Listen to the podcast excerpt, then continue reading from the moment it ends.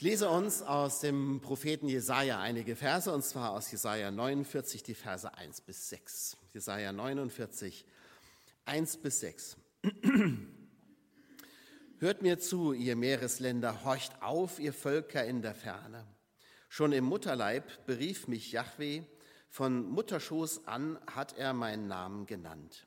Er machte meinen Mund zu einem scharfen Schwert und versteckte mich im Schatten seiner Hand.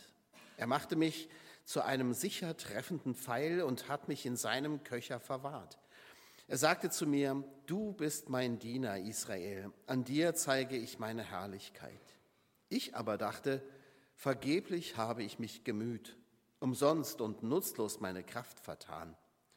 Doch Jahwe sorgt für mein Recht, er verhilft mir zu meinem Lohn. Jetzt hat Jahwe gesprochen, der mich schon im Mutterleib zu seinem Diener ausgebildet hat, damit Jakob zurückgebracht und Israel zu ihm heimgeführt werde. Bei Jahwe bin ich angesehen, meine Stärke liegt in meinem Gott. Er sagte, es ist zu wenig, dass du nur mein Diener bist, um die Stämme Jakobs aufzurichten, zurückzuführen die Verschonten Israels. Ich habe dich auch zum Licht der Nationen gemacht, dass mein Heil das Ende der Welt erreicht. Ich komme hier aus dem Saarland und das Saarland ist eines der kleinsten Länder in Deutschland, das ist ja so, abgesehen von den Stadtstaaten, die sind auch noch kleiner. Und vielleicht ist das auch das, äh, der Grund dafür, dass so wenig Gutes aus dem Saarland kommt, also außer mir natürlich, ist ja klar. Also man kennt so einige Leute, die aus dem Saarland kommen, aber nicht so viele, oder? Also man kennt die Sängerin Nicole zum Beispiel, ne? die hat ja mal den Grand Prix da gewonnen. So. Heute kennt die schon fast keiner mehr, aber immerhin sie war Saarländerin. Dann Heinz Becker natürlich, ne? der Heinz Becker. Manche, die so Fußball begeistert sind, die kennen vielleicht auch noch Rudi Assauer oder den Jupp Derwall, die gibt es ja auch schon nicht mehr. Ne? Oder Dieter Thomas Heck war auch Saarländer, wussten wenige. Peter Schollatur ist Saarländer gewesen. Oder die Filmfans, die kennen vielleicht Max Ophüls, ne? Gibt ja so einen Max Ophüls-Preis auch. Aber meist hat das Saarland sich eher durch Leute einen Namen gemacht, die man, ja, ich sag mal, die umstritten sind. Also Oskar Lafontaine zum Beispiel, den die Saarbrücker immer den roten Oscar genannt haben. Oder Erich Honecker war auch Saarländer. Also, naja, umso bedeutender ist, dass das äh, Saarland tatsächlich einen Wallfahrtsort hat. Wusstet ihr das? Es gibt in Marpingen nämlich so einen Ort und in Marpingen soll angeblich die Maria zwei Frauen erschienen sein. Daraufhin sind dann Zehntausende Menschen ins Saarland gepilgert, wo dich sonst kein Weg hinführt, ja, wo keiner freiwillig bleibt. Aber dann sind sie plötzlich alle gekommen nach Marpingen und haben dort gehofft, Weisungen von Maria zu empfangen. Und außerdem konnte man da Heilwasser kaufen. Das war, das war ja so eine Quelle, ne, wo die Maria dann angeblich erschienen ist. Und äh, man hat, dann aus dieser Quelle auch kräftig Wasser geschöpft und hat das dann als Heilwasser weitergegeben. Wie es sich herausstellte, war dieses Heilwasser alles andere als heil, ja, sondern es war für die Gesundheit nicht so zuträglich. Und ein äh, findiger Pfälzer, der Pfälzer ist ja der natürliche Feind des Saarländers, der hat sich, eine, hat sich etwas ausgedacht. Er ist zu Hause, hat der Kranwasser in Kanister abgefüllt und hat das dann in Marpingen als Heilwasser verkauft. Und das wurde natürlich auch gekauft, ist ja klar. Ne? Die Leute kauften. Also Menschen zieht es offenbar zu solchen Orten, an denen Wunder geschehen. Würde uns vielleicht auch so gehen, oder? Mal ganz ehrlich gesagt. Vielleicht nicht gerade, wenn die Maria erschienen ist, aber stellt euch mal vor, unser jetziger ähm, Bundespräsident, ich fast gesagt, unser jetziger ähm, Präses, Henrik Otto, hätte die Gabe, Wunder zu tun. Und bei seinen Veranstaltungen, bei seinen Reden würden Menschen gesund. Würdet ihr nicht auch mal hingehen? Ich glaube schon, oder? Also das, ist, das zieht uns irgendwo so dahin. Also das, von daher möchte ich das auch gar nicht belächeln, ne? was da so in Marpingen passiert. Ich finde es ehrlich gesagt auch so ein bisschen traurig dass Menschen zu solchen Orten hinströmen und offenbar ja nichts dumm genug ist, als dass es sich nicht irgendwie verkaufen ließe. Einfach weil man mit der Sehnsucht der Menschen spielt, weil man darauf hofft. Ja? Wenn, du, wenn du dich nach etwas sehnst, wenn du dich nach Gesundheit sehnst, dann greifst du nach jedem Strohhalm, das ist doch so. Also insofern möchte ich das auch gar nicht lächerlich machen. Die Menschen, die sind einfach auf der Suche. Menschen, Menschen suchen etwas Wunderbares in dieser heillosen Welt. Menschen sehnen sich nicht nur nach tragfähigen Fundamenten, das tun sie sicher auch, sondern auch offenbar nach einer Person oder Macht, die ihnen irgendwie helfen kann, die ihnen Heil bringen kann. Und wie gesagt, mal ehrlich, wären wir da anders? Ich hatte euch ja schon mal auch von dem Hermann Zeiss erzählt in Solingen, der ja auch tatsächlich die Gabe hatte der Krankenheilung und da die Leute auch zu ihm geströmt sind. Das, davor sind wir doch gar nicht gefeit, oder? Das würden wir doch auch tun. Und als er dann beim Autounfall starb, ja, äh, ums Leben gekommen ist, da blieben die Leute dann plötzlich weg. Also man merkt auch, da, was suchen die eigentlich? Ne? Ich glaube, dass viele Menschen spüren, dass sie heillos sind. Das, das merken sie schon. Sie merken, dass in ihrem Leben nicht alles in Ordnung ist, um es mal so zu sagen. Manche merken vielleicht auch, dass grundsätzlich was schief läuft, aber vielleicht wissen sie noch nicht mal was. Eigentlich müssten dann viel mehr Menschen auf Jesus fliegen, denn Jesus, ich meine, Jesus verspricht ihnen das Heil. Und hier der Knecht Gottes, der soll ja das Heil zu allen Völkern bringen. Vielleicht aber suchen eben viele Menschen gar kein Heil, sondern nur Hilfe. Und das ist ein entscheidender Unterschied zwischen Heil und Hilfe. Das hebräische Wort für Heil heißt richtig übersetzt ja eigentlich Rettung. Und das mag manch einem dann doch ein bisschen zu weit gehen. Dass man ohne Hilfe nicht so gut durchs Leben kommt, das leuchtet sicher jedem ein. Sogar Männern, die ja nicht gern um Hilfe bitten. Ne? Aber so ganz ohne Hilfe kommst du nicht durchs Leben. Ne? Als kleines Kind brauchst du die Hilfe deiner Eltern. Als älterer Mensch brauchst du die Hilfe deiner Kinder. Manchmal ist das so. Ne? Oder in verschiedenen, vielen Situationen, du bist auf Hilfe angewiesen. Wir sind keine Solokünstler als Menschen. Ja? Wir kommen nicht alleine dadurch. Das leuchtet ja jedem noch ein. Ich brauche irgendwann mal Hilfe. Jeder braucht das. Aber Rettung? Also retten ist ja was anderes als helfen, oder? Retten kann, muss man doch nur die, deren Leben jetzt ernsthaft in Gefahr ist. Da, da ist Rettung nötig. Unter Rettung versteht die Bibel jetzt nicht nur so eine äußere Hilfe, also dass mal ähm, eine Not gelindert wird zum Beispiel, sondern sie versteht auch hier jetzt bei Jesaja ganz konkret etwas, die Rückführung zu Gott. Hier heißt es ja, sie werden wieder nach Jerusalem zurück und so weiter. Also die Rettung Israels wird ja hier schon ähm, vorausgesagt. Aber unter Rettung versteht man etwas viel Tieferes im Alten Testament. Das ist nicht nur, dass die äußeren Umstände sich verändern, sondern das ist auch eine Rückkehr zu Gott damit gemeint. Die Rettung besteht darin, dass die Beziehung zu Gott wieder heil wird. Das heißt aber, dass Menschen Gott als Gott anerkennen und darauf verzichten, selber Gott sein zu wollen. Das heißt, dass ich erstmal kapieren muss, dass ich ohne Gott verloren bin. Ohne Jesus würden wir jetzt neutestamentlich sagen, dass ich verloren bin ohne ihn. Die Rettung besteht darin, dass Menschen sich mit Gott versöhnen lassen, wie Paulus geschrieben hat. Lasst euch versöhnen mit Gott. Und das mag vielen zu weit gehen. Dass Gott mir hilft in dem einen oder anderen Problem, ich glaube, das würden ganz viele gerne annehmen. Da hätten die keine Schwierigkeiten damit. Da würde ich sagen, ja, Gott könnte, das könnte Gott eigentlich mal machen. Mir so ein bisschen mal unter die Arme greifen, mir mal helfen, dass ich einen Job kriege, äh, mich von meiner Krankheit heilen, mich mir, keine Ahnung, einen Sack voll Geld schenken oder was weiß ich was. Also Gott, dass Gott mir so ein bisschen hilft, das ist okay. Aber ansonsten soll er sich doch bitteschön aus meinem Leben raushalten. Aber das ist nicht das, wovon der Prophet spricht. Der Prophet spricht nicht von helfen, also mal eben ein bisschen unter die Arme greifen und gucken, dass du dein Leben einigermaßen unter die Füße kriegst, sondern er spricht von Heil von Rettung. Das heißt, da geschieht etwas viel tiefer gehendes, etwas viel umfassenderes. Das ist nicht nur die Hilfe im Augenblick, sondern das ist ein Heilwerden am ganzen Menschen. Aber das ist immer mit Umkehr verbunden, mit Hinwendung zu Gott. Und ja, da, da wird es dann schwierig. Sich helfen lassen, ja. Aber sich retten lassen, dann bin ich ja am Ende noch diesem Gott verpflichtet. Das will man vielleicht dann doch nicht.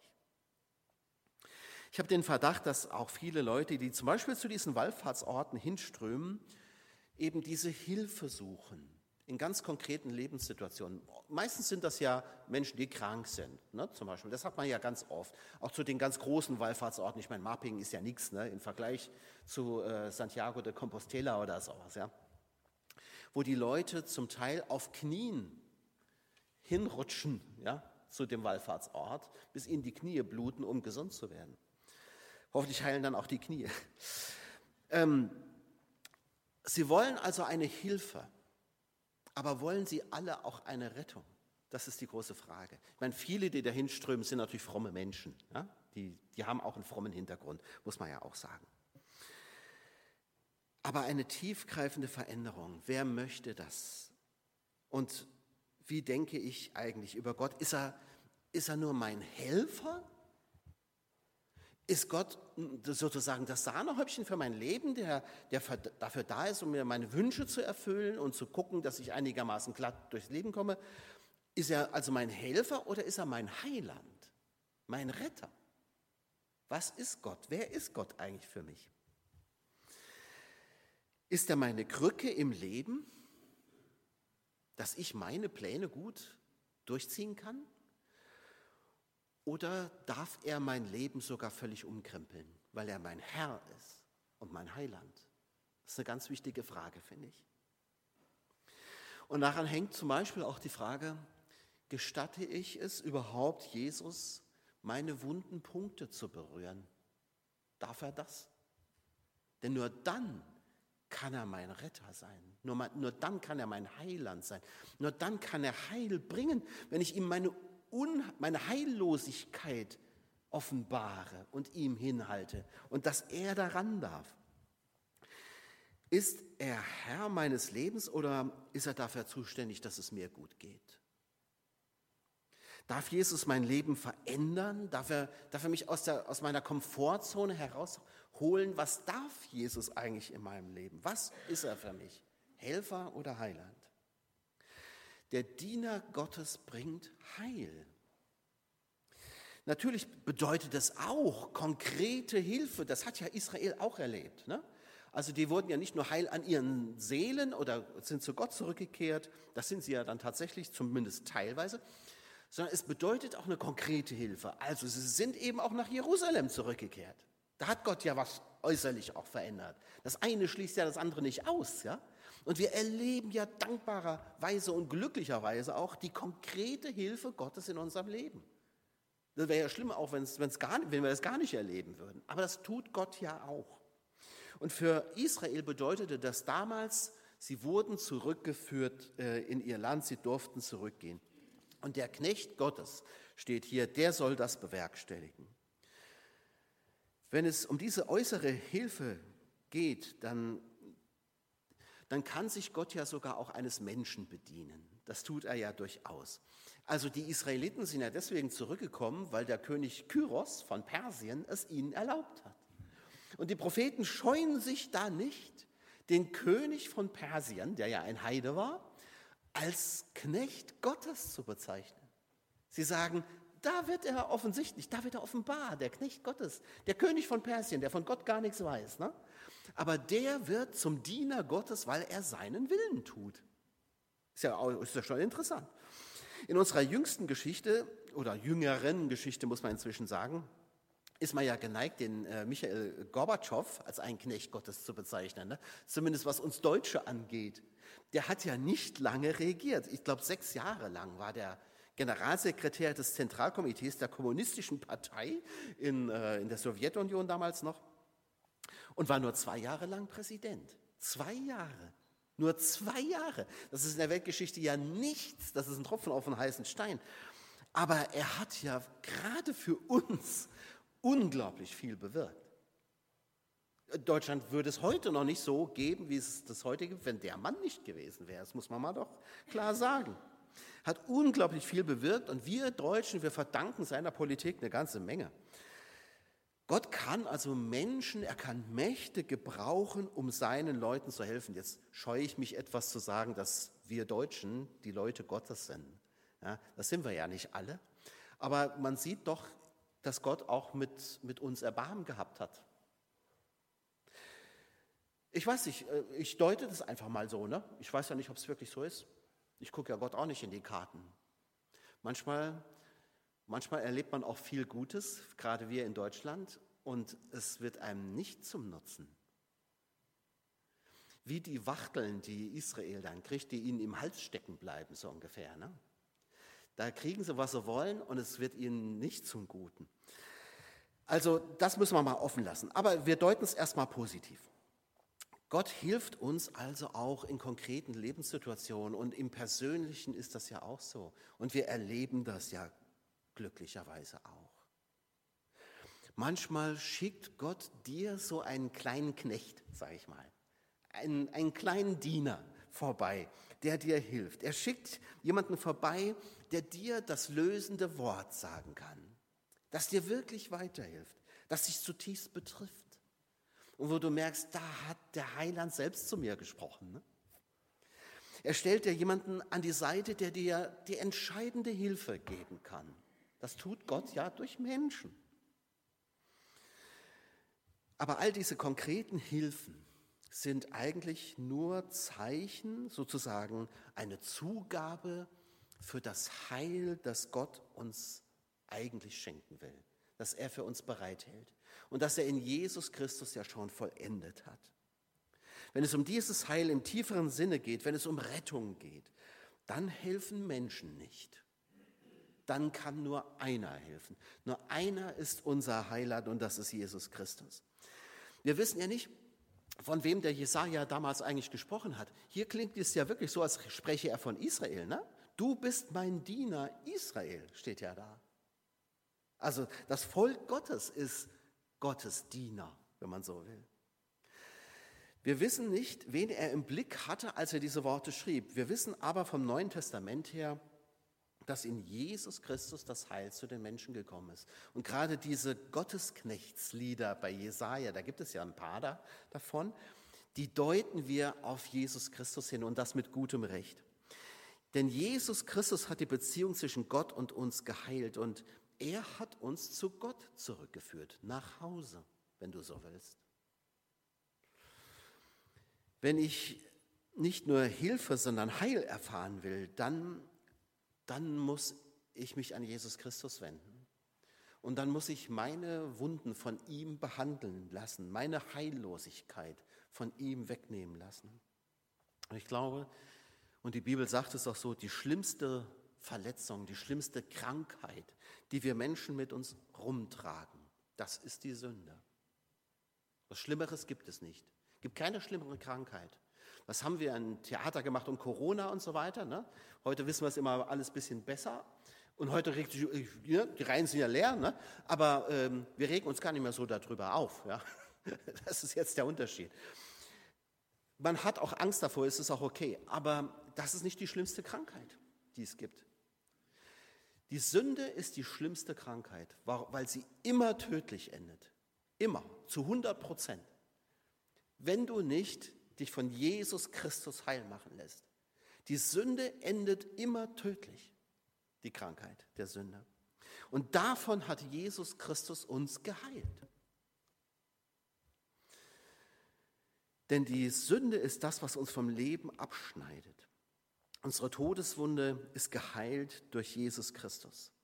Und dieses Heil, das ist ja jetzt nicht nur für ein paar Leute, das ist ja glücklicherweise für alle Menschen bestimmt.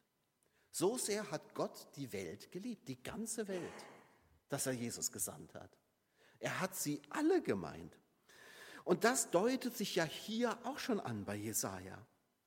Was uns heute so selbstverständlich ist, das hat ja Israel erstmal ganz mühsam lernen müssen. Die haben immer gedacht, ja, wir, wir sind das Volk Gottes und das ist unser Gott sozusagen. Ähm, der geht die anderen überhaupt gar nichts an. Das war ja so das Denken.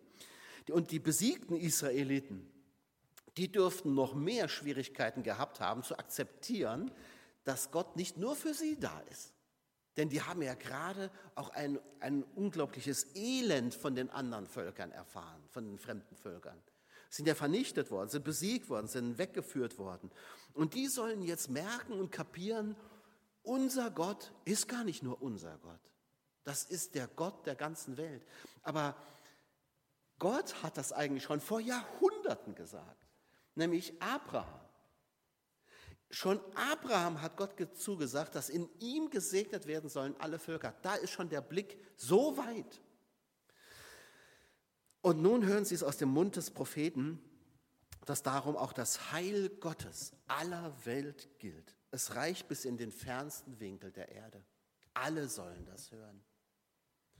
Ich weiß nicht, ob die Leute in Israel sich darüber so darüber jetzt gefreut haben, denn mit den anderen Völkern haben sie ja wie gesagt, jetzt nicht gerade die, die besten Erfahrungen gemacht. Juden konnten sich ja ähm, in Kontakt mit Heiden sozusagen verunreinigen. Das war ja auch zu Jesu Zeiten noch so. Man hat sich von den Heiden ja ferngehalten.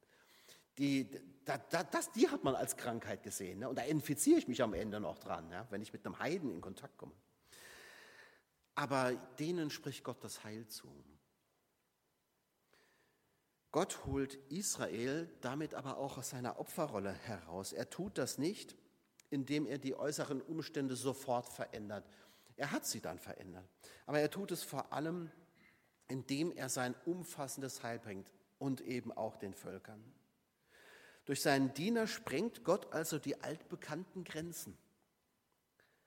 Er wendet sich gerade denen zu, die sich von ihm abgewandt haben. Und Jesus bringt es ja auf den Punkt, wenn er sagt, ich bin nicht für die Gesunden gekommen oder man müsste eigentlich sagen für die, die sich für gesund halten, sondern ich bin zu den Kranken gekommen, zu denen, die wissen, dass sie krank sind, zu denen, die wissen, dass sie Gott brauchen, dass sie Heil brauchen.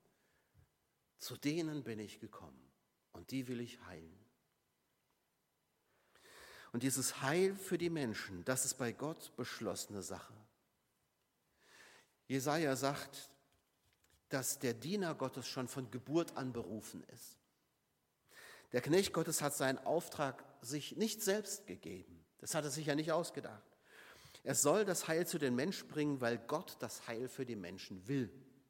Das heißt nicht, dass damit ein Automatismus entsteht. Das Heil ist für alle Menschen bestimmt, aber es wird nicht allen zuteil, weil nicht alle glauben.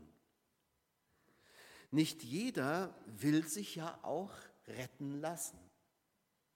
Das ist jetzt jedermanns Entscheidung. Manche wollen eben nur Hilfe. Und damit reicht es ihnen. Und ansonsten ist Gott für sie uninteressant. Nicht jeder will sich retten lassen. Aber heil wirst du nur durch Jesus Christus. Nur wenn du dich von ihm retten lässt. Für das Volk Gottes und damit indirekt auch für uns heißt das, dass sie das Heil Gottes ähm, nicht nur für sich erwarten und reklamieren können.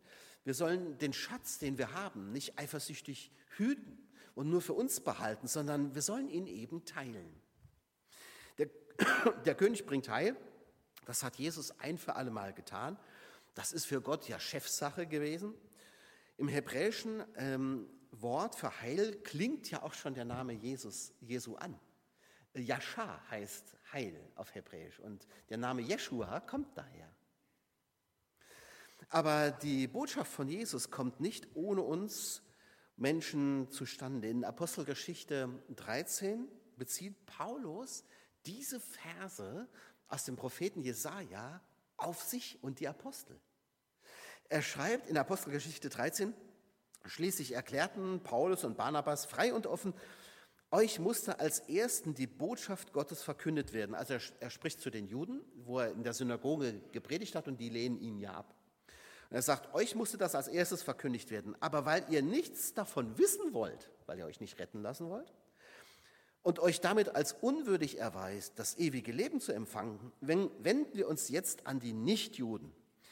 Dazu haben wir vom Herrn den Auftrag erhalten, denn er hat gesagt, ich mache dich zum Licht für die anderen Völker, damit alle bis ans Ende der Erde durch dich meine rettende Hilfe erfahren. Also er zitiert hier diesen Vers aus Jesaja 49. Du bist das Licht für die Völker und bezieht es auf sich und die Apostel. Und er nimmt diesen Vers für sich in Anspruch und sagt, wir sind kleine Knechte. Wir sind nicht der große Knecht, der, die, der das Heil gebracht hat, aber wir, wir sind die kleinen Knechte, die das Heil weitertragen, die davon künden, die davon erzählen. Das sind wir. Und wir tragen es zu den Völkern. Dazu haben wir von Gott den Auftrag bekommen. Paulus versteht also sich und die Apostel als Knechte Gottes. Und so gesehen können wir auch uns als Knechte Gottes verstehen. Durch die Christen heute kommt das Evangelium in die fernsten Winkel der Erde. Die Gemeinde ist Jesu Leib in dieser Welt. Darum sind wir Christen gefordert, das Heil Gottes zu den Menschen zu bringen. Jesus sagt doch, ihr seid das Salz der Erde. Ihr seid, man höre und staune, das Licht der Welt, wie der Knecht Gottes. Das seid ihr, sagt Jesus übrigens. Ne? Das müsst ihr nicht erst werden, ihr seid das schon. Und vielleicht ist Vers 3, wo von dem Knecht Gottes, wo Israel als Knecht Gottes ja bezeichnet wird. Vielleicht ist das so auch gemeint. Durch mein Volk will ich, das, will ich mein Licht zu den Völkern bringen und dann dürfen wir das als neues Gottesvolk ja auch auf uns beziehen. Wir können als Gemeinde also nicht damit zufrieden sein, dass wir das Heil gefunden haben. Unser Herr will viel mehr. Er will, dass alle Menschen gerettet werden dass alle zur Erkenntnis der Wahrheit kommen. Und Gottes Wunsch sollte uns Befehl sein. Darum sprechen wir in, von Matthäus 28, ja, die letzten Worte Jesu, wo er die Jünger aussendet, ja auch vom Missionsbefehl und nicht von der Missionsbitte oder Missionseinladung. Oder wir laden ja heute alle nur noch ein, ne, dies und das zu tun. Wir, wir, wir trauen uns ja nicht mal, mal zu sagen, mach das mal jetzt. Ne? Das äh, hat ja auch sein gutes Recht, aber Jesus tut das nicht. Er sagt nicht, ihr lieben Jünger, ich lade euch ein, das Evangelium weiterzusagen. Oder wenn ihr mal Zeit habt, überlegt doch mal, ob ihr vielleicht die Botschaft weitertragen wollt. Jesus befiehlt, macht das. Das ist euer Job, das ist eure Aufgabe. Das habt ihr zu tun, wenn ihr mir folgen wollt. Dafür seid ihr da. Dafür habe ich euch berufen. Nicht um um irgendwo zusammenzusitzen und mich zu loben, das ist ja auch schön, danke dafür, aber ihr müsst die Botschaft auch weitertragen. Und da kann einen natürlich schon manchmal der Frust packen. Und da betreffen uns dann auch so diese ersten Verse, die ich ja bis jetzt geflissentlich übersprungen habe. Ne? Da heißt ja, da, da klagt ja der Knecht Gottes und sagt, ich habe das Gefühl, ich mühe mich umsonst.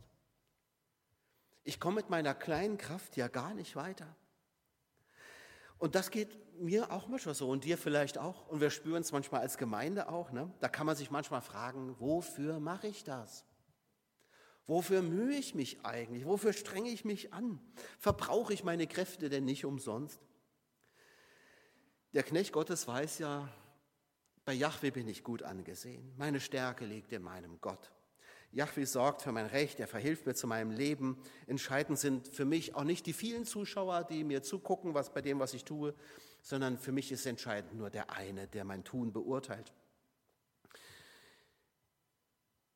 Aber selbst wenn es so wäre, selbst wenn alles für die Katz wäre, jede Predigt, die ich gehalten habe, jede Morgenandacht, jeder, was weiß ich was, wenn das alles gar nichts bringen würde und all unser Mühen als Gemeinde in der Sonntagsschule, in der Jungschar, Jugend, in den verschiedenen Hauskreisen und Arbeitskreisen, wenn das alles nichts bringen würde.